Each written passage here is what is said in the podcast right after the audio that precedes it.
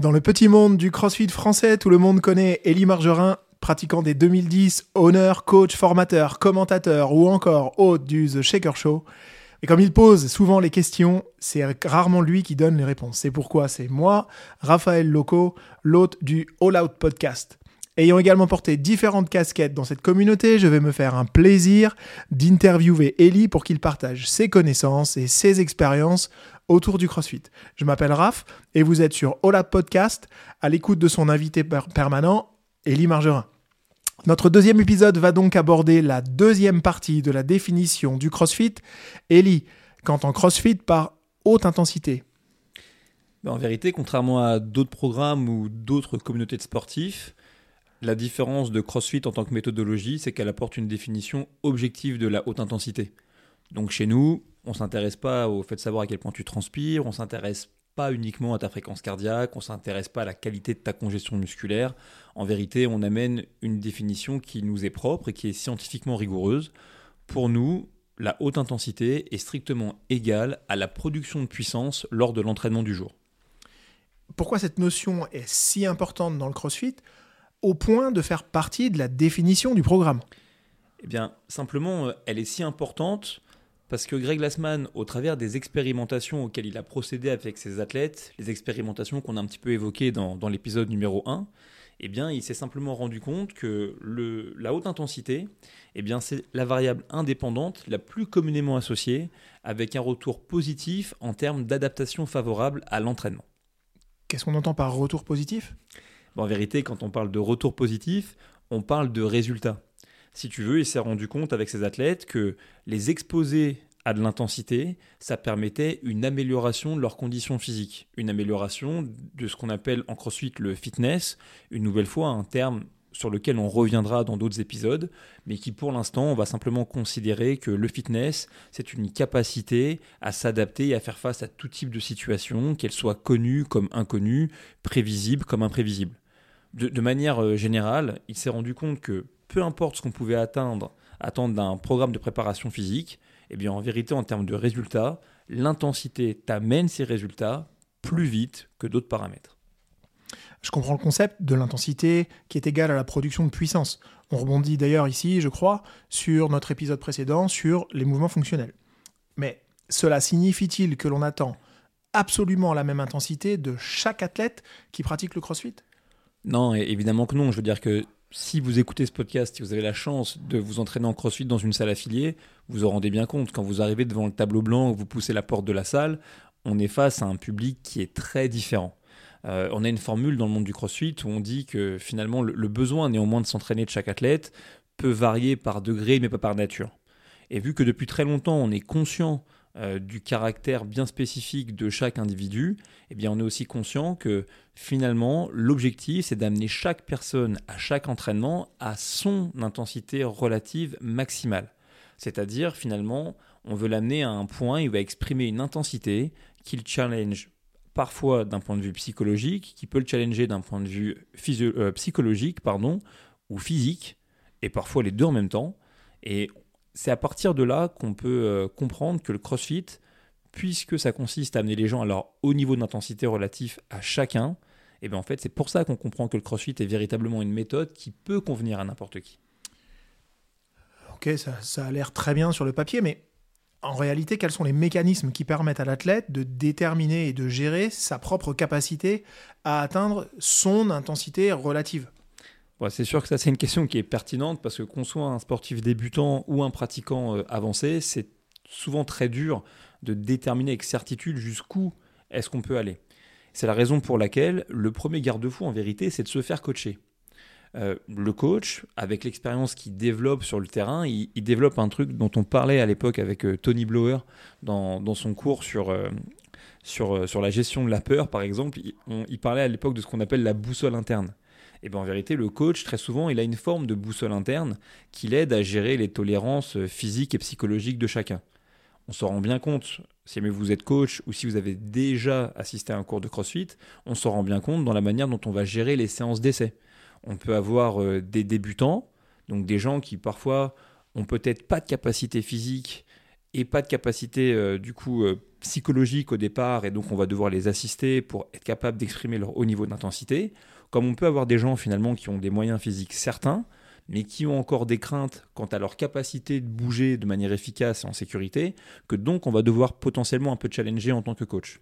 Et puis de l'autre côté du spectre, sur les mêmes séances d'essai, on peut être face à des publics complètement différents, pourquoi pas des anciens sportifs de haut niveau, ou des gens qui ont été excellents dans un autre sport, et qui arrivent avec sans doute des capacités euh, psychologiques certaines, dans le sens où ils n'ont pas peur du challenge, ils n'ont pas peur de s'engager, mais peut-être des capacités physiques euh, pas encore assez développées pour faire face aux stimulus du CrossFit. Et c'est donc à nouveau le travail du coach, non plus de challenger davantage euh, l'athlète, mais cette fois-ci de se retrouver dans un rôle où il va tenter au contraire euh, bah, de faire en sorte qu'il reste un petit peu sur sa réserve pour le maintenir finalement dans un bon rapport vis-à-vis de sa haute intensité relative. Après, ça se poursuit avec tous les niveaux de pratiquants. Hein. quand vous êtes dans une classe ou quand vous faites du suivi, que ce soit un athlète intermédiaire, avancé ou même élite, le coach vraiment un rôle fondamental là-dedans. Ça veut dire que le coach, en fait, il a que son instinct pour le guider, pour décider comment est-ce que l'athlète doit bouger, est-ce qu'il doit accélérer, est-ce qu'il doit le retenir? Alors, Heureusement non. Euh, au cas, dans le cadre du, programme CrossFit, on, on, amène des outils au coach, mais je trouve ça intéressant que tu aies utilisé quand même ce terme d'instinct, parce que au final, je vais te parler là de deux outils. Mais il ne faut pas sous-estimer l'expérience terrain et le fait que, in fine, ça n'existe pas la, taille unique. Et de la même manière qu'on a dit que chaque personne était différente, et ben chaque personne va cultiver un rapport à l'intensité qui va être différent. Néanmoins, dans la méthodologie CrossFit, lorsque vous coachez cette méthode, ou si vous faites coacher, vous désirez mieux comprendre comment ça fonctionne, eh bien l'entraîneur, il a deux outils à sa disposition. Le premier outil, et je suis sûr on, on lui consacrera un épisode en entier, c'est ce qu'on appelle la charte de l'entraîneur, qui permet progressivement d'amener chaque athlète de la phase d'apprentissage des mouvements à la phase d'exposition à la haute intensité. Le deuxième outil, eh bien, c'est ce qu'on appelle l'entraînement de palier, qui est véritablement un mécanisme qui existe en dehors du monde du CrossFit, mais qu'on a utilisé à notre avantage, et qui permet de maximiser le temps que l'athlète va passer au plus haut niveau de son intensité relative à chacun des WOD. Et euh, le tout en faisant ça de la manière la plus sécuritaire possible. Enfin, je dirais que le troisième aspect, qui n'est pas vraiment un outil, mais qui est quand même quelque chose de fondamental dans la méthodologie CrossFit, c'est de jamais oublier que dans la méthode CrossFit, eh ben, le coach, il a aussi pour rôle fondamental d'améliorer la technique de l'athlète, qui est un élément hyper important dans notre manière de, de voir le mouvement et de voir l'entraînement. On en reparlera ça aussi dans un autre épisode. Pourquoi? Parce que de manière simple, dans notre monde, plus de techniques équivaut à plus de production de puissance et amènera donc à plus de résultats. Est-ce que ça implique qu'en CrossFit, on ne cherche que la haute intensité tout le temps? Alors, j'ai un bon ami à moi qui, dirait que cette phrase, c'est un petit peu un absolu et qu'il n'y a que les seniors sites qui résonnent en termes d'absolu. Mais je vais quand même essayer de te répondre à ça d'une manière quasiment polémique. Dans le temps du WOD, d'accord, dans le temps de, dans le temps de l'entraînement du jour, la réponse c'est oui, on recherche la haute intensité tout le temps. Maintenant, on recherche cette haute intensité parce qu'on part du principe qu'un stimulus important va pouvoir amener une adaptation qui est importante et donc un résultat plus important. Mais une nouvelle fois, même si on ne le mentionne pas à chaque fois, on parle de haute intensité relative. Et donc, on recherche cette haute intensité relative tout en étant conscient que chaque individu est différent, mais aussi tout en étant conscient qu'il y a énormément de facteurs qui peuvent influer sur la capacité de chacun à exprimer le jour J sa haute intensité. Alors ces facteurs sont multiples, mais ça peut être son état de fatigue, son état de stress, sa nutrition, les entraînements qu'il a fait sur, euh, sur les autres jours, etc. Et un bon exemple de ça, bah, c'est si un jour on a la chance de devenir ou de coacher un athlète de haut niveau, bah, on se rend bien compte que même pour, euh, pour gérer euh, peut-être son, mindset, son état d'esprit, bah, on jouera sur sa, sur sa haute intensité, sur les attentes qu'on va avoir, mais néanmoins, on essaiera de l'amener au plus haut de ses capacités du jour, toujours de ces deux points de vue, physiologique, psychologique. Donc la réponse est oui, il nous faut de l'intensité haute tout le temps. Et oui, la réponse est oui, il nous faut de la haute intensité tout le temps pendant le WOD. Ça veut dire qu'il y a d'autres moments, c'est ça? Oui, exactement, c'est-à-dire qu'il y a d'autres moments. Si on pense à la manière dont est construit un cours, un cours de CrossFit, il faut pas l'oublier, euh, ça dure une heure. Et la partie de cette heure qu'on va passer sous haute intensité relative, bah, ça va représenter quelques secondes, voire quelques minutes la plupart du temps. Ça veut donc dire qu'un cours de CrossFit, la, majorité de l'année, c'est constitué majoritairement de, temps de pratique qui se font à basse intensité. Quand ils pensent, l'échauffement général, euh, le travail de skill où on apprend les mouvements, ce qu'on appelle aussi parfois l'échauffement spécifique, ou même tout le temps qu'on va passer à choisir les options de l'entraînement du jour, et eh ben c'est du temps qui se fait à basse travail qui se fait à basse intensité et qui donc euh, prend la plupart du temps de la séance. En vérité, sur une heure de cours, presque si on force le trait, eh bien ce qu'on aimerait, c'est être capable de passer moins de temps sous intensité, mais une intensité relative vraiment au plus proche de nos tolérances euh, physiques et psychologiques. Donc en vrai, vis-à-vis de l'intensité, au sein d'un cours, on aimerait moins, mais on aimerait mieux. Est-ce que je comprends bien que donc le CrossFit en tant, en tant que méthode n'a rien contre la zone 2 ou le renfort Eh bien là, ma réponse est catégorique. Ok, non, le CrossFit en tant que méthode n'a rien contre la zone 2, ni contre le renforcement musculaire, qui sont des pratiques, entre autres, hein, il y en a plein d'autres, qui ont des bienfaits avérés, que ce soit d'un point de vue métabolique pour la zone 2, ou au niveau de la prévention de la blessure, par exemple, pour le renforcement musculaire, voire même en ce qui me concerne, pour la capacité à frimer sur la plage. Euh, néanmoins, tout ce qu'on dit, pour rester au plus proche des préceptes de la méthodologie, c'est que le retour sur investissement lorsqu'on fait de la zone 2 ou du renforcement musculaire, il est moindre que lorsqu'on effectue du travail à haute intensité, surtout si on cherche à développer les résultats qui sont ceux recherchés en CrossFit, à savoir l'amélioration du fitness et l'amélioration de la condition physique. Donc à nouveau, vraiment on n'a aucun souci avec euh, tout type de pratique qu'on pourrait venir rajouter euh, dans une programmation ou dans, euh, ou dans une pratique X ou Y. Simplement, il faut quand même comprendre que si on est face à un pratiquant de CrossFit qui se retrouve dans son entraînement à faire plus de zone 2 ou de renforcement musculaire que de travail à haute intensité, forcément le niveau de résultat qu'il va obtenir en CrossFit sera pas le même. À nouveau, au lieu de boucher les trous dans la raquette, ce qui peut être euh, l'utilité hein, de la zone 2 ou du renforcement musculaire, on prend le risque de biaiser son entraînement. Et donc c'est pour ça que même si on n'a absolument rien contre tous les types de pratiques, on veut toujours être vigilant de ce point de vue-là. Donc je comprends que la programmation a par conséquent un rôle à jouer dans ce processus.